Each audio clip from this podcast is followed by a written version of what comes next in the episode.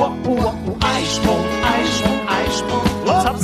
Wer hätte das gedacht? Moin und herzlich willkommen zu unserem Podcast Happy Eisprung, Schwanger aus dem Bauch heraus. euer Podcast für eine intuitive Schwangerschaft. Ich bin Sunny, schwanger mit dem zweiten Kind und habe unendlich viele Fragen. Und ich bin Andrea, Mutter von vier Kindern und Hebamme und habe alle Antworten für euch parat. Schön, dass du dabei bist. Wir wünschen dir viel Freude mit unserem Podcast. Moin und herzlich willkommen zu einer neuen Folge von Happy Eisprung. Wenn ihr letzte Woche bzw. die letzte Folge schon gehört habt, wisst ihr, dass ich quasi ja noch im Urlaub hier auf der Insel bin und Andrea aktuell die Folgen mit Jette aufnimmt. Und genau, letzte Woche haben die beiden schon über Babyblues gesprochen. Und heute, ja, sind so die ersten Wochen vom Wochenbett sind rum und es quasi so das Frühwochenbett neigt sich dem Ende. Wir haben in den letzten Folgen ja über die Rückbildung gesprochen, über mehrere Folgen über Stillen aufgenommen, auch schon mal ähm, erzählt drüber, was so die ersten Tage mit dem Baby wichtig sind, ja, und was halt noch alles so im Wochenbett fließt und wie man sich auch darauf vorbereiten kann auch gerade mit dem Partner. Ja, und dass das Wochenbett halt auch nicht immer Kuschelzeit bedeuten kann, wie ihr in der letzten Folge auch gehört habt. Heute soll es nochmal darum gehen, diese ja, besondere erste Zeit, diese Kennenlernzeit, wenn das Baby da ist, Mama, Papa, Baby lernen sich kennen und ja, was passiert dann so in den ersten vier Wochen mit dem Baby? Was kann es dann? Was sind so die ersten Entwicklungsstufen, beziehungsweise was sind die ersten Meilensteine? Und da bin ich äh, schon ganz gespannt, was die beiden in ihrem Hebammenalltag erleben. Andrea mit 30 Jahren Berufserfahrung, ähm, ja, hat da bestimmt wahrscheinlich schon sehr, sehr viele unterschiedliche Babys auch kennengelernt. Jedes Baby nimmt, macht halt so sein Tempo. Und ja, dann freue ich mich drauf zu hören, was dann so die Babys in den ersten vier Wochen, was können sie denn schon wahrnehmen, was können sie sehen, wie kann man mit ihnen schon interagieren. Ja, wie sieht so der Babyalltag auch aus, was macht man so? Und ja, da wünsche ich euch ganz viel Freude und gebe jetzt ab hier von Fuerteventura nach Wismar in die Hebammenpraxis Familienbande zu Jette und Andrea. Viel Spaß! Hallo und herzlich willkommen wieder zu unserem Podcast. Heute auch nochmal ohne Sunny, aber mit meiner ganz wundervollen Tochter Jette. Ja, moin. genau. Ähm, heute geht es ja ums Thema Baby in den ersten, in den, im ersten Monat. Genau. Ja, wir haben ja ganz sehr ausführlich schon das Wochenbett von Seiten der Frau beleuchtet und haben uns schon, ja, haben eine Folge dazu aufgenommen, was fließt alles, was passiert so in den ersten Wochen nach der Geburt. Und ich glaube, ähm, haben wir auch schon ein bisschen Babyflitterwochen oder Wochenbettdepressionen erzählt und Stillbeginn. Und jetzt wollen wir das mal so ein bisschen beleuchten aus der Sicht des Kindes. Äh, was passiert denn für so ein Baby, wenn das so nach der Geburt frisch geschlüpft in eine völlig fremde Welt kommt? Und äh, das ist natürlich auch ganz spannend und völlig surreal äh, für die Eltern ganz oft, die sich ja, die ja erstmal mit sich zu tun haben und äh, so in ihre neue Rolle finden müssen und äh, häufig eben auch so die ganzen kleinen Signale ihres Kindes nicht richtig deuten können oder da einfach noch gar keine Idee haben, vor allem beim ersten Kind. Mhm. Ja. Ja, genau. Also ich finde, wir sagen das ja auch immer ganz gut im Geburtsvorbereitungskurs. Man muss das so vorstellen, wie wenn man auf einmal in ein anderes Land kommt äh, und äh, sich erstmal dort anpassen muss. Man kennt die Sprache nicht, man kennt das Essen nicht, ähm, man kennt die Leute nicht und man kennt auch die Umgebung so als solches Mhm. nicht. Und genauso ist es eigentlich auch für ein Baby. Nur, dass das Baby ja zusätzlich auch erstmal noch ähm, lernen muss, vernünftig zu atmen alleine und vernünftig äh, die Wärme zu regulieren alleine. Das kommt ja auch noch dazu, was Ja, Nahrungsaufnahme. wird. Nahrungsaufnahme, äh, dann so die ganze Ausscheidung. Ne? Also Mhm. für uns Eltern äh, ist das, in, also ich sehe das ja noch ganz, ganz häufig, ist es ja oft damit getan, wir machen dem Kind eine Windel drum und dann funktioniert das schon. Ja. Aber so einfach ist es eben nicht. Vielleicht gehen wir mal so ein bisschen die einzelnen Punkte durch, Jette. Also Atmung, äh, ja, die Kinder äh, werden ja zunächst mal mit vielleicht noch etwas feuchteren Lungen geboren, also so Mhm. unmittelbar nach der Geburt. Mm, In den ersten 24 Stunden spucken sie noch sehr, sehr viel Fruchtwasser. Äh, Es kommt immer noch aus dem Magen äh, etwas Fruchtwasser auch raus. Ähm, Und sie sind äh, sehr, sehr schläfrig, also aktiv in den ersten zwei, drei Stunden, Mhm. wo sie auch äh, an die Brust wollen, wo sie äh, ihre Nahrungsaufnahme erstmal äh, ja, in Angriff nehmen und ein bisschen Kolostrum von der Brust wegtrinken. Und dann äh, fallen sie eigentlich in so einen Tiefschlaf. Und so richtig, richtig wach werden sie erst wieder nach 24 Stunden. Mhm. Heißt aber nicht, dass die Kinder da nicht auch Hunger haben. Sie zeigen zwar äh, Signale, aber oft übersehen die Mamas das, weil Ja. sie äh, immer denken, das Baby muss jetzt richtig weinen, um Nahrung aufzunehmen. Aber so ist es ja nicht. Vielleicht magst du die frühen Hungerzeichen erklären? Ja, genau. Also als allererstes fängt es meistens an, dass die Kinder so die Hände fäusteln. Ähm, das ist eigentlich so das erste Zeichen. Von da an hat man eigentlich ja noch so eine halbe Stunde, Mhm. äh, bis sie wirklich anfangen zu schreien. Ähm, aber das ist in den ersten 24 Stunden einfach häufig nicht der Fall, weil sie noch nicht so viel Kraft haben. Genau. Sie nach werden der nicht, Geburt, genau. ja, sie Ja. werden gar nicht richtig wach zum Schreien, sondern Ja. sie fäusteln eben nur die Hände. Oder lecken so ein bisschen mit der Zunge so die Lippen ab und das war es dann häufig auch schon in den ersten 24 Stunden. Ne? Mhm. Danach ähm, werden sie dann meistens etwas wacher und äh, suchen so ein bisschen, drehen den Kopf hin und Mhm. her. Das sind so die ersten Zeichen und da kann man dann eigentlich schon alles äh, zusammensammeln, was man noch braucht, ne? was zu trinken und äh, vielleicht einen kleinen Snack und dann kann man die Kinder auch schon anlegen. Also sie müssen ja gar nicht erst richtig weinen. Ja, aber die Mama liegt ja in den ersten 24 Stunden im besten Falle auch noch Genau. dicht mit ihrem Baby, hat es auf der Brust, bondet. Also dieser erste Hautkontakt, das Bonding, Kuscheln, Kennenlernen, das finde ich halt auch so wichtig. Ja. Und ähm, ganz, ganz viele Dinge regeln sich ja schon über diesen sehr innigen Hautkontakt. Ja. Äh, zum Beispiel die Wärmeregulierung auch. Die Kinder atmen ruhiger, Ja. kommen schneller in ihren Atemrhythmus rein. Äh, und sie haben immer freien Zugang auch zur Brust. Und bei vielen Kindern, wenn die nicht gerade mit ganz vielen Medikamenten unter der Geburt konfrontiert wurden, suchen sie sich ja auch alleine die Brust. Sie Ja. sind ja auch dafür ausgestattet, äh, alleine an die Brust zu kommen. Sie machen Tretbewegungen mit den Füßchen, sie können den Kopf heben, drehen den nach rechts und nach links äh, und können sich da gut in Richtung Brust auch orientieren. Äh, aber Voraussetzung ist natürlich, dass die Mama mit Oberkörper frei äh, im Bett liegt und das Baby eben auch, auch ganz dicht bei sich hat. Ja, und das ist ja häufig äh, einfach, wenn die Frauen im Krankenhaus liegen, äh, nicht der Fall.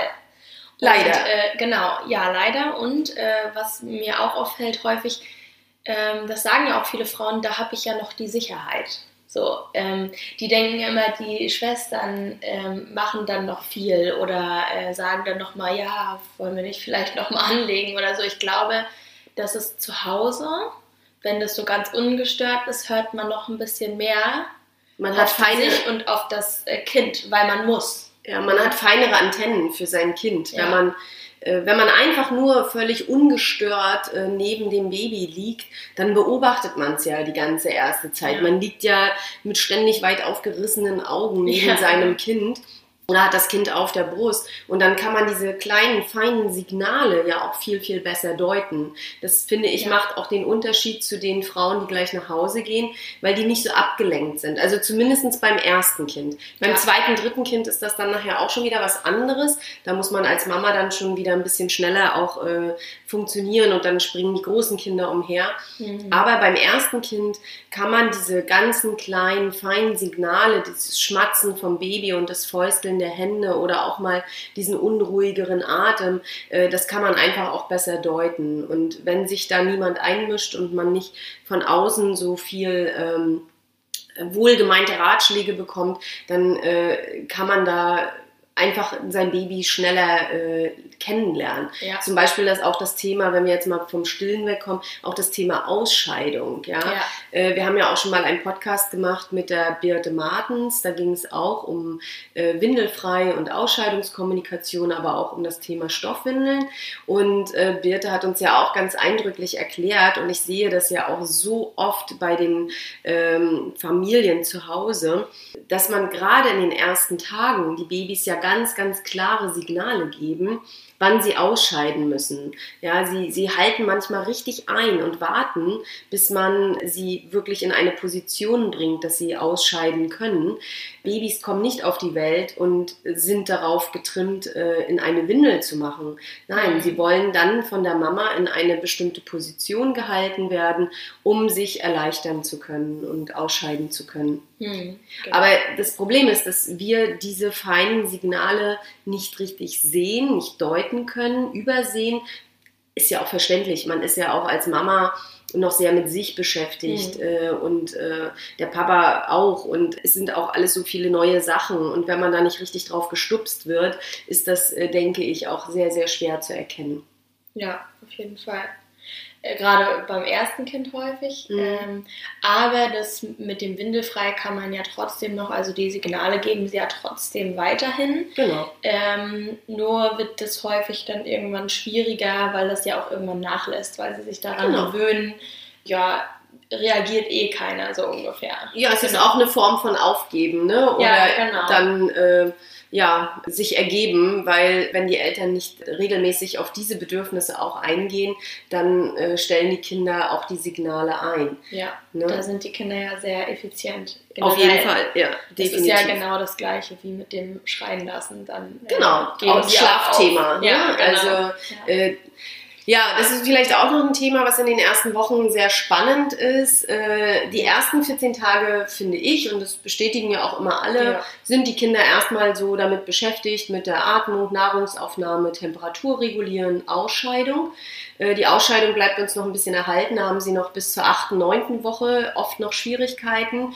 Mm, Aber in den ersten 14 Tagen finde ich, schlafen die Kinder noch recht viel. Ja. Ja, sie äh, signalisieren, äh, sie haben Bedarf, Nahrung aufzunehmen, dann stillt man sie oder füttert sie äh, und dann schlafen sie im Grunde eigentlich auch schon ganz schnell wieder ein. Also das ist so der Klassiker, so das, was jede Mama irgendwie im Vorfeld im Kopf hat. Ja, das erste Jahr, dann essen die und schlafen Ja. die. Und, also der völlige Trugschluss. Weil es so ja überhaupt nicht Nee. ist. Also maximal ist es so die ersten zwei Wochen. Ja. Und spätestens so nach 14 Tagen, es ist, als wenn einer den Schalter umlegt beim Kind und mit einmal reißen die die Augen auf, mit einmal wollen sie ihre Welt entdecken. Ähm, Sie mustern die Eltern, gucken richtig fasziniert. Das ist ja auch Ja. das, was die Kinder als erstes lernen, das Gesicht ihrer Eltern äh, zu Ja. deuten. Ja, dass sie jede Muskelzuckung, wenn wir lächeln, also jeden Gesichtsausdruck, den wir haben, äh, gucken sich die Kinder ganz, ganz genau an, um auch zu erspüren, wie ist die Stimmungslage und so Ja. weiter. Genau. Ja.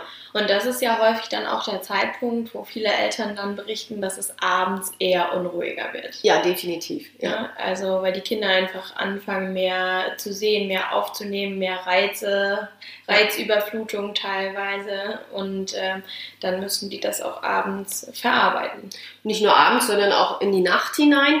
Aber oft ist es so, dass die Abendstunden dann sehr, sehr anstrengend werden. Und wenn sie dann aber irgendwann eingeschlafen sind, wird es dann auch in der Nacht Ja. ein bisschen ruhiger. Ja, also ich.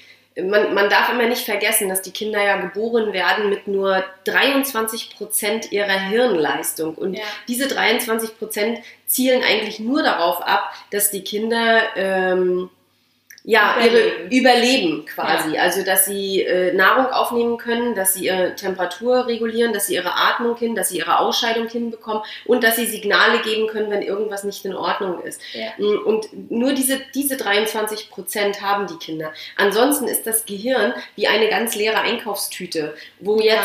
Stück für Stück äh, Dinge hineingeholt werden, die die Kinder erlernen. Ähm, und das finde ich so, so spannend, äh, was da passiert und auch schon in den ersten vier Wochen. Ja. Ja, ja.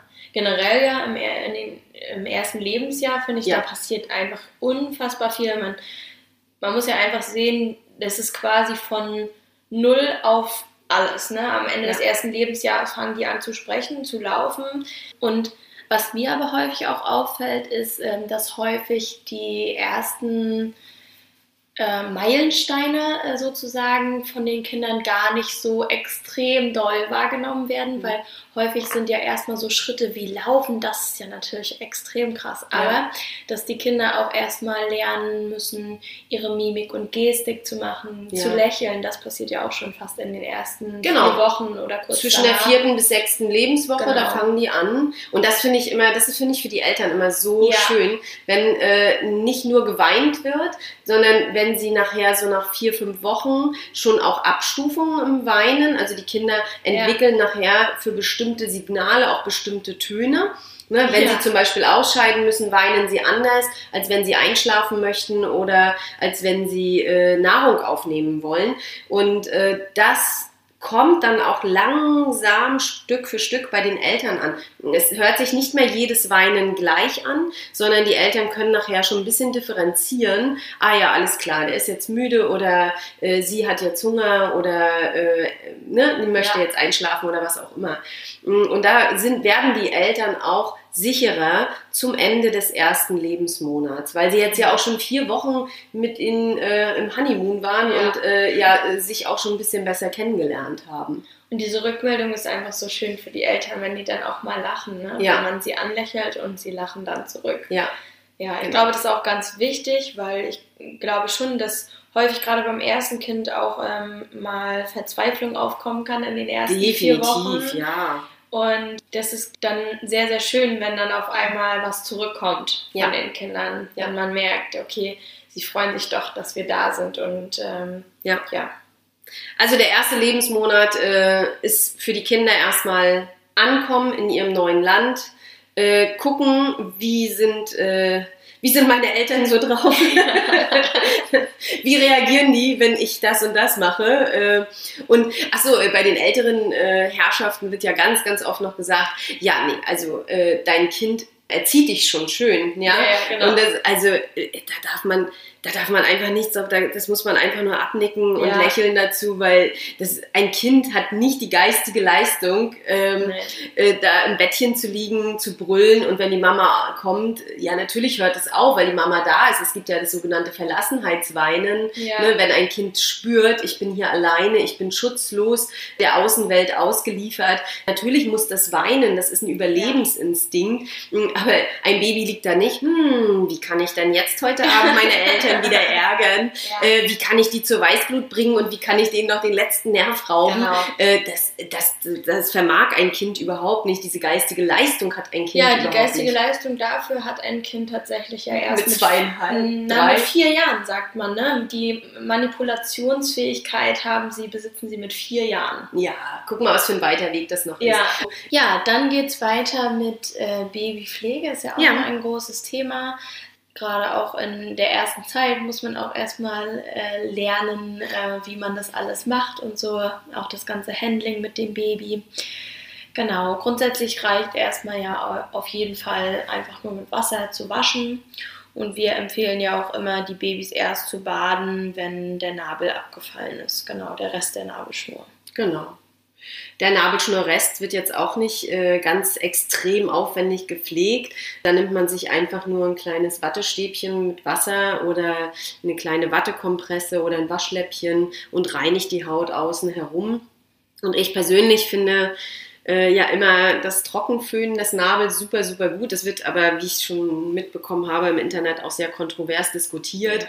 Nur Aber äh, ich finde das einfach äh, super, super gut. Ich meine, wir föhnen uns ja später auch die Haare. Ja, sind, ne? genau. Also, äh, und die Kinder lieben es einfach. Ne? Das sind ähnliche Geräusche wie in der Gebärmutter. Sie beruhigen sich sofort, ähm, wenn sie das Geräusch föhnen hören. Und äh, man kriegt äh, den Nabel immer gut trocken damit. Ja, und äh, die Babys beruhigen sich dadurch auch total äh, schön. Sie genießen das regelrecht, wenn sie auf dem Wickelplatz liegen und geföhnt werden. Ähm, es hört sich ja auch ungefähr so an wie das Blut, was so durch die Nabelschnur rauscht. Und deswegen lieben sie dieses Geräusch. Ne? Föhn, Staubsaugen, Dunstabzugshaube, das sind so Geräusche, die Babys total gerne mögen. Genau, das ist, glaube ich, auch der meistgesuchteste äh, auf YouTube, das meist aufgerufenste Video auf YouTube. Ne? Staubsauger oder Von den verzweifelten Eltern. Ja, genau. Äh, Ganz früher, als, äh, als es noch nicht hier so YouTube und so gab, ich weiß, da hat mal ein Elternpaar aus Verzweiflung haben die mal eine ganze Staubsaugerkassette aufgenommen. Die haben den Staubsauger in ein Zimmer gestellt und haben eine Kassette damit aufgenommen. ja. Ja, so können wir das auch machen. Aber Ja. es gibt auch mittlerweile Apps dafür. Also Aber die Apps sind nicht so gut wie die- so. ja, aber die Apps sind nicht so gut. Es genießen die Babys nicht so sehr wie den Föhn Ja. tatsächlich. Ne? Ja. Ja. Genau, das ist auf jeden Fall immer, ich finde generell immer ein gutes Must-Have am Wickelplatz. Ja. Ähm, es ist tatsächlich so, dass es sogar in der Schule immer diskutiert wird, ob ein Föhn gut oder nicht In eurer Hebammenschule? Ja. Aha, okay. Ne? Also es wird dann immer damit äh, argumentiert, dass die Kinder ja dagegen pullern könnten und das dann sehr gefährlich wird. Oder dass wenn die Eltern nicht, nicht vorsichtig genug sind, dass sie ja das Kind verbrennen könnten. Aber ich glaube, ähm, wir sind alle alt genug, äh, mit einem Föhn umzugehen, Ja. äh, wenn wir bereit dafür sind, auch mit äh, Kindern umzugehen. Dementsprechend halte ich das eigentlich nicht so für sinnig. Aber es wird auch häufig im Krankenhaus gesagt. Also es wird häufig den Müttern auch im Krankenhaus von den Ärzten gesagt, wenn die sagen, können wir das Baby abföhnen, dann sagen die immer, nee, das wird nicht empfohlen. Ja. Ich denke, es kann jedes Elternteil für sich entscheiden und schauen, womit es besser, bessere Erfahrungen einfach macht. ne? genau. ja, ansonsten ist bei der Pflege einfach weniger mehr. So Ja. wenig wie möglich, so viel wie nötig. Ne? Die Kinder müssen nicht eingecremt werden. Die Haut ist noch äh, sehr, sehr, kriegen am Anfang eine eher pergamentpapierartige Haut mit, die sich dann in den kommenden Tagen ein bisschen abpellt. Das sieht ein bisschen aus wie eine Pellkartoffel oder wie wir, wenn wir einen Sonnenbrand gehabt haben und unsere Haut sich äh, ein bisschen abschält. Bei Kindern, die zu spät geboren wurden, die einfach zu lange in ihrem Fruchtwasser waren, sieht die Haut natürlich manchmal ganz schön rumpelig und schrumpelig aus und da kann die sich wirklich stellenweise schon großflächig abschuppeln und das sieht manchmal auch sehr rissig aus. An diesen Stellen kann man und sollte man das auf jeden Fall ein bisschen pflegen. Wir empfehlen da Kokosfett, wir empfehlen äh, dieses Lanolin, was die Frauen sowieso zu Hause haben, um ihre Brustwarzen etwas zu pflegen, ähm, oder auch Muttermilch. Das ist Genau. so das Einfachste und man hat es einfach auch immer zu Hause. Genau, ja. Viel mehr muss man da auch gar nicht machen. Ich weiß, dass häufig äh, irgendwelche Pflegecremes dann aus der Klinik mitgegeben werden, aber ich finde immer, äh, so natürlich wie möglich ist eigentlich irgendwie immer am besten. Gerade so im ersten Lebensjahr einfach. Ja, und Pflegesachen, also so in, ins Badewasser nachher, also wenn der Nabel dann abgefallen ist, dann können die Kinder ja auch gebadet werden. Äh, wir empfehlen das so ein bis zweimal in der Woche. Es sei denn, das Baby genießt es total und beruhigt sich da sehr schön, dann kann man es auch als ein kleines Abendritual machen, dass man sie einfach nochmal durch warmes Wasser gleiten lässt, äh, dass sie sich ein bisschen entspannen können. Manchen Kindern hilft das ja auch sehr bei äh, etwaigen Bauchschmerzen oder auch wenn, wenn sie wachsen und ihnen die Knochen wehtun, dann können sie sich in, in einem warmen Bad auch sehr, sehr gut beruhigen. Aber so rein zur Pflege und zur Reinigung ein bis zweimal in der Woche. Genau, und da muss ja auch nichts weiter rein, Mhm. sondern nur Wasser oder man kann da ja auch Muttermilch mit reinmachen, die Wer man sehr viel übrig hat. Ja. Ähm, oder wenn man unbedingt etwas reinmachen möchte, finde ich immer Kokosöl oder, oder Mandelöl oder sowas. Ganz Mhm. Ja, gut. Genau. ja, viel mehr braucht man da nicht. Die Kinder müssen noch keine Haarwaschmittel haben oder sonstiges. Was ich immer finde, die Haare sollten, beziehungsweise die Kopfhaut sollte jeden Tag mal gebürstet werden.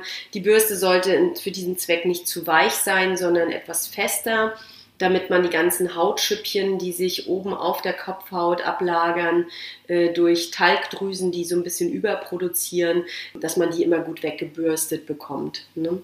Genau. Und den Milchschor. Ja, um den Milchschor vorzubeugen. vorzubeugen, Ja, ja. genau. Ja, ansonsten bei der Pflege, Fingernägel schneiden, das ist auch immer ein großes Thema, haben viele Eltern Angst vor. Das kommt aber auch erst nach sechs bis acht Wochen. Und äh, ich erlebe das immer wieder, dass äh, fast wie das erste Bad, ich auch das erste Mal Fingernägel Ja. schneiden muss Ja. mit den Eltern, weil man es erstmal zeigen muss und äh, weil sie sich da oft noch nicht so alleine rantrauen. Genau. Mhm. Dafür gibt es spezielle äh, Babynagelscheren, die haben einen ganz besonderen Schliff und ähm, ja, damit das eben nicht so kratzig ist, der Fingernagel. Am Anfang sind die Fingernägel eher noch mit dem Nagelbett verwachsen, deswegen soll man sie in den ersten Wochen noch nicht schneiden, weil man da noch sehr leicht Verletzungen ähm, herbeirufen kann.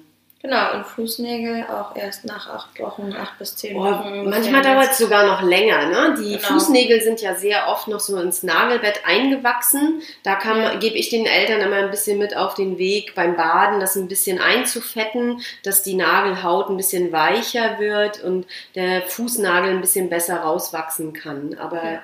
äh, das dauert manchmal echt, äh, kann auch mal bis zu vier, vier Monaten dauern, dass man endlich mal die Fußnägel schneiden kann. Ja. ja. Ja, das war, glaube ich, auch schon so zur Pflege. Was auch noch ein großes Thema ist, was wir noch nicht angesprochen haben, äh, Fortbewegungsmöglichkeiten mit, mit Babys. Das ist ja auch häufig so, nach ein, zwei Wochen fangen ja die Eltern dann an und wollen irgendwie mal wieder ein bisschen spazieren gehen wenigstens. Ja, da hat man ja ein paar Unterschiedliche verschiedene Möglichkeiten. Genau. Also entweder natürlich mit einer Trage, was ich ja immer so ein bisschen am schönsten finde. Ja. Also ich persönlich einfach, weil es doch sehr nah ist und gerade für die ersten Male einfach äh, für die Kinder nicht so eine extreme Reizüberflutung äh, Mhm. macht, weil sie einfach sehr nah an der Mama sind, den Herzschlag hören, den Mhm. Atem von den Eltern und auch die Stimme und dann doch nicht so viel von den Reizen von außerhalb irgendwie mitbekommen. Ja. Eigentlich ist ja die Vorstellung, äh, das erste Mal spazieren gehen, äh, an, meinetwegen in Großstädten auch an einer viel befahrenen Straße. Ja. Ja, äh, was da alles passiert, sie hören unterschiedliche Stimmen, sie hören Autos, die vorbeifahren. Und Babys sind ja erstmal, unser, unser Gehirn ist ja erstmal so gestrickt, dass alle Geräusche, die wir neu erfahren, erstmal als Bedrohung gesehen werden und das Gehirn dann langsam aussortieren muss, ist das jetzt wirklich eine Bedrohung oder ist das etwas, wovor ich mich nicht fürchten muss? Und die Vorstellung, wenn man sich mal in so ein Kind versetzt, dass man einfach in einen Kinderwagen, der mit Sicherheit super hübsch ist und schön kuschelig eingerichtet und sie sind da auch äh, schön eingemummelt und so, das will ich gar nicht in Frage stellen, aber die Vorstellung, dass man da einfach in so einen Kasten gepackt wird und dann durch die Gegend geschoben wird, ohne irgendwie Berührung mit den Eltern zu haben, finde ich eigentlich eine ganz fürchterliche. Ja, Ja, also das, der Gedanke da ist nicht schön. ja. Und ich finde zum Beispiel gerade in den ersten Tagen, ich hatte dir ja zur Geburt äh, ein Trageshirt geschenkt oder zwei sogar. Mhm. Äh, und du bist ja die erste Zeit nur mit dem Trageshirt durch die Gegend Ja, auch die gelaufen. ersten Wochen tatsächlich. Ja. Ne? Also ähm, ich hatte es eigentlich fast jeden Tag an, musste dann natürlich immer abends irgendwie schnell in die Wäsche und dann morgens wieder angezogen. Und das war einfach so toll, weil man die Kinder da gar nicht großartig anziehen musste. Also meistens hatte Malia, und es war ja Oktober, die, Die hatte hatte nur eine Windel Windel an an. oder maximal einen Kurzarmbody und dann vielleicht noch Mhm. dickere Socken, wenn wir rausgegangen sind. und eine Mütze. Genau. Aber ansonsten war die ja immer in Körperkontakt, eigentlich Ja. im Hautkontakt sogar mit dir. ja, genau. Und du hast ja dann, du bist ja morgens dann auch mal fix Brötchen holen gegangen, Ja, äh, genau. schnell eine Jacke übergezogen und dann bist du losgeschäst. Ja, Ne? genau. Ja. Und das ist einfach super, super praktisch, weil ähm, grundsätzlich, was ich auch immer finde, gerade wenn man jetzt in der Stadt wohnt und die Kinder nicht unbedingt im Kinderwagen liegen lassen kann, wenn die äh, gerade eingeschlafen sind, ist es einfach super praktisch, wenn man sich einfach dann die Jacke auszieht und die Kinder dann weiter schlafen können im Trageshirt oder in der Trage oder im Tragetuch, wie auch immer. Das geht ja alles sehr, sehr gut, auch schon in den ersten Tagen. Genau, und ähm, das fand ich einfach immer sehr angenehm und praktisch und es fühlt sich ja selber noch so ein bisschen an, als wäre man irgendwie noch so ein bisschen schwanger, ne? Also Ja. es ist eigentlich genau das gleiche Gefühl. Die Trageshirts gibt es ja für die Mamas, aber gibt es ja auch für die Für die Väter, Papas, ja. gibt es auch. Die Erfahrung gemacht, also oder es lag an der Sorte. Beim Vater hat es nicht so gut gesessen. Ja, ist glaube ich häufig so, aber ich kenne auch einige, die das sehr, sehr häufig benutzt haben. Ja. Also ja, genau, von einer Freundin, der, der Mann, Mhm. der hat das ganz, ganz häufig benutzt. Ist für die Väter ja auch super schön. Und was, was man ja einfach auch äh, sagen muss, dass die Kinder gerade in den ersten Tagen ja auch noch nicht so gerne Klamotten anhaben. Mögen. Ja. Das ist für die ja auch ganz, ganz neu. Ich meine, die sind herangewachsen, 40 Wochen, die waren immer nackig. Ja, das ist ja wie der Unterschied, weil, weißt du, du bist im Thailand-Urlaub, äh, läufst da vier Wochen ohne Klamotten rum, weil du es einfach nicht brauchst. Und dann kommst du hier zurück und musst deine Wintersachen anziehen. Da findet man das auch erstmal komisch. Ja. Und für ein Baby, das kennt das überhaupt noch nicht. Das Gefühl, wirklich äh, Sachen am Körper zu haben, ich finde auch bei manchen Kindern, je nachdem wie die, äh, gerade bei der Klinikwäsche zum Beispiel, das ist ja mit Desinfektionsmittel gewaschen, ich habe manchmal auch das Gefühl, die mögen die Klamotten auch nicht. Ne? Ja, ja. Und äh, ja, und deine Tochter, äh, Malia, hatte ja wirklich die ersten, ich habe das ja erlebt, immer bei den Wochenbettbesuchen, dass sie nie was anhatte. Die war immer eigentlich immer nur nackig und eine Windel, wenn dann an, äh, weil, sie, weil du sie dicht am Körper hattest. Genau, ja. Ja, ist auf jeden Fall sehr, sehr schön. Ich will das mit dem Kinderwagen nicht verteufeln. Das mögen ja auch sehr viele Mhm. Leute sehr gerne und es gibt einfach Mamas, die mögen das Tragen einfach nicht Genau. oder das Gefühl nicht und das ist ja auch völlig in Ordnung. Äh, ich finde immer nur, es wird schwierig, wenn man das Kind dann einfach immer umher schleppen muss. Ja. Ähm, da ist dann eine Trage auf jeden Fall praktischer und ich, ähm, da lege ich das den Mamas dann auch immer ans Herz, wenn sie merken, okay, die Kinder wollen doch sehr viel näher und Mhm. wollen sehr viel getragen werden. Da ist ja jedes Kind auch unterschiedlich. Es mag ja auch nicht jedes Kind getragen werden. Das muss Ja. man ja auch dazu sagen. Äh, tragen hat ja auch ein bisschen was mit Ertragen zu tun. Ja. Und wenn, wenn ein Baby schon spürt, es ist nicht so das Richtige für die Mama oder die Mama hat vielleicht Angst oder Ja. ähm, ja, fühlt sich damit zu erdrückt, weil das Kind Ja. die ganze Zeit äh, richtig eng und nahe ist, dann spüren das auch die Kinder und mögen es dann auch nicht so richtig.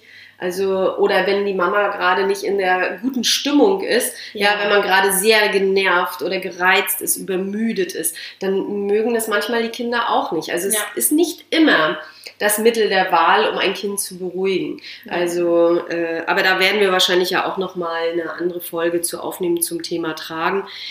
Ja, Kinderwagen hat für mich auf jeden Fall auch eine gute Daseinsberechtigung. Äh, du hast ihn, glaube ich, Drei, dreimal. dreimal benutzt.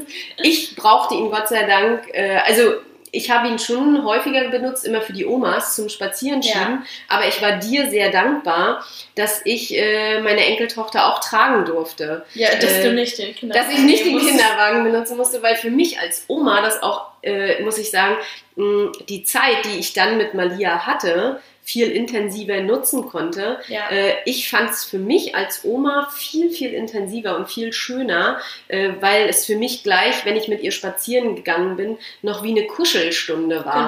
Genau, es ist Ja. nicht nur einfach so ein vorne wegschieben, Ja. einfach so. Ich hätte mir das nicht gut vorstellen können. Die wenige Zeit, du hast sie ja auch nicht so oft abgegeben, äh, die wenige Zeit, die ich mit ihr hatte, äh, dass ich sie dann tragen durfte, äh, weil wir dann, also im Kinderwagen, die Vorstellung, sie im Kinderwagen durch die Gegend zu schieben und ab und zu mal reinzugucken, wäre jetzt nichts für mich gewesen. Ich Ja. fand es schöner so. Was, ich, was mich am Kinderwagen häufig auch einfach stört, und ich glaube, das stört auch viele Mamas, aber viele sagen das nicht, dass immer so viele Leute da reingucken müssen. Ja. Ne? Also es ist ja, man trifft dann jemanden in der Stadt, gerade hier in der Stadt ist es ja häufig so, man kennt ja Hans und Franz und äh, dann guckt da jeder noch, oh, zeig mal. Und jetzt, wenn man sich dann mal in die Lage des Babys Ja. hineinversetzt, ähm, dann hört das, also meistens machen die Kinder ja die Augen zu, das berichten ja auch viele Eltern, ja, das Baby hat ganz toll geschlafen. Ne? Die schalten sich Ähm, ab. Genau, also Um das, machen die ja, das machen die ja mit Absicht, einfach um dieser Reizüberflutung nicht auch noch ausgesetzt zu sein, dass sie die auch noch sehen müssen. Mhm. Aber die merken ja ganz genau, dass da irgendwie fünf Leute um den Kinderwagen Mhm. rumstehen. Und das ist genauso, finde ich, wie wenn man morgens aufwacht und auf einmal fünf Leute um einen rumstehen. Genauso muss man sich das mal vorstellen. Und also ich fände das jetzt irgendwie nicht so nett, wenn da jetzt auf einmal morgens so viele Leute um einen rumstehen und einen Ja. angucken, so von oben herab auch noch. Ja. Das ist sowieso eine ganz komische Perspektive auch für die Ja. Babys, ne? Und ja, und dann darf man auch nicht vergessen, wir sind ja auch immer noch in der Pandemie, die ist noch nicht beendet und jeder äh, guckt nicht nur rein, sondern manche ungefragt äh, fassen dann auch die Kinder Ja. an und das finde ich so übergriffig, ähm, das Ja. finde ich nicht schön und das berichten sehr, sehr viele Mamas. Äh, ja, genau. Ja, aber es wird sich häufig auch nicht so sehr gewährt, weil man ja auch irgendwie, ja, vielleicht ist es dann irgendwie die Oma oder so und äh, man mag dann nicht so richtig was sagen, äh, weil man das Gefühl hat, ähm, man muss das jetzt zulassen. Ja, aber es gab schon bei Dirty Dancing, ne, dein Tanzbereich, mein Tanzbereich. Ja. Also jeder Mensch hat ja so eine äh, seine, ich sag jetzt mal Komfortzone, in die man jetzt nicht so eindringen muss, die er Ja. gerne, wenn dann mal alleine verlassen kann. Aber äh, man möchte nicht, dass jemand einem, der einem nicht wirklich wirklich nahe steht, da zu dicht rankommt. Das ist genauso wie äh, die schwangeren Bäuche anfassen. Ja. Das finde ich genauso übergriffig. Ja. Oder äh, gestern erzählte mir gerade eine Mutti, ähm, beim Stillen wurde ihr die Brust angefasst und gestreichelt, also von jemand anderem. Also das finde ich einfach extrem übergriffig. Ja, es ist einfach sehr, sehr intim. Ja. Und äh, also sowohl der schwangeren Bauch als auch die Brust, Ja. das ist genauso intim wie der Intimbereich an sich auch. Ja, ne? Und genau. Äh, das macht man einfach eben nicht. Und das ist genau das Gleiche bei dem Kind. Ich finde es nachher einfacher, wenn die Kinder selbst entscheiden können und Ja. sagen können, ja, ich gehe jetzt zu Oma oder ich gehe jetzt nicht zu Oma. Und ich finde auch da, das müssen ja die Omas dann auch akzeptieren. Ne? Fällt einem schwer. Ich sehe das ja gerade bei Malia, aber äh, da können die Kinder sich auf jeden Fall wehren und äh, Ja. das finde ich auch. Und das können sie am Anfang halt eben nicht. Und das ist dann sehr schwierig. Und ähm, da finde ich dann immer, muss man wirklich dann einfach auch die Mamas fragen, was okay für sie ist. Mhm. Weil häufig ist ja, wenn irgendwas nicht in Ordnung für sie ist, ist es auch fürs Baby nicht in Ordnung. Weil Genau. die das natürlich merken, dass es für die Mamas nicht in Ordnung ist. Ja. Genau, also das ist so der Nachteil eines Kinderwagens. Ansonsten, ja, denke ich, haben wir eigentlich fast alles erzählt, was so jetzt in den ersten vier Wochen für die Kinder passiert. Vielleicht nochmal so zusammenfassend. Sie müssen ihre Atmung erstmal regulieren. Sie müssen lernen, mit ihrem Temperaturhaushalt zurechtzukommen. Sie müssen lernen, äh, gut und effizient zu stillen oder Nahrung aufzunehmen. Mhm. Äh, Sie müssen schauen, äh, dass sie Unterstützung bekommen bei der Ausscheidung. Das ist ein absoluter Lernprozess, da mit den Eltern irgendwie übereinzukommen. Und sie müssen lernen, mit äußeren Einflüssen zurechtzukommen. Ähm, ne, so die ersten Spaziergänge stehen an, die ersten Reize von außen kommen, Besucher kommen und sie müssen lernen, mit diesen ganzen Reizen umzugehen. Ja, Genau. ja, ich denke, wir haben unterm Strich so den ersten Monat jetzt mal ganz gut beleuchtet aus Sicht Ja. des Kindes. Ja. Sehr schön. Ich danke dir, Jette, dass Ja, du wieder gerne. eingesprungen bist für Sunny. Und äh, ja, wir werden ja noch ein paar Folgen aufnehmen. Genau. Da freue ich mich auf jeden Fall hier auf unseren Hebammen-Talk. Ja, genau. So, und an euch ganz lieben Dank, dass ihr wieder zugehört habt und dass wir so gute Resonanzen bekommen und dass es euch immer wieder Spaß macht einzuschalten.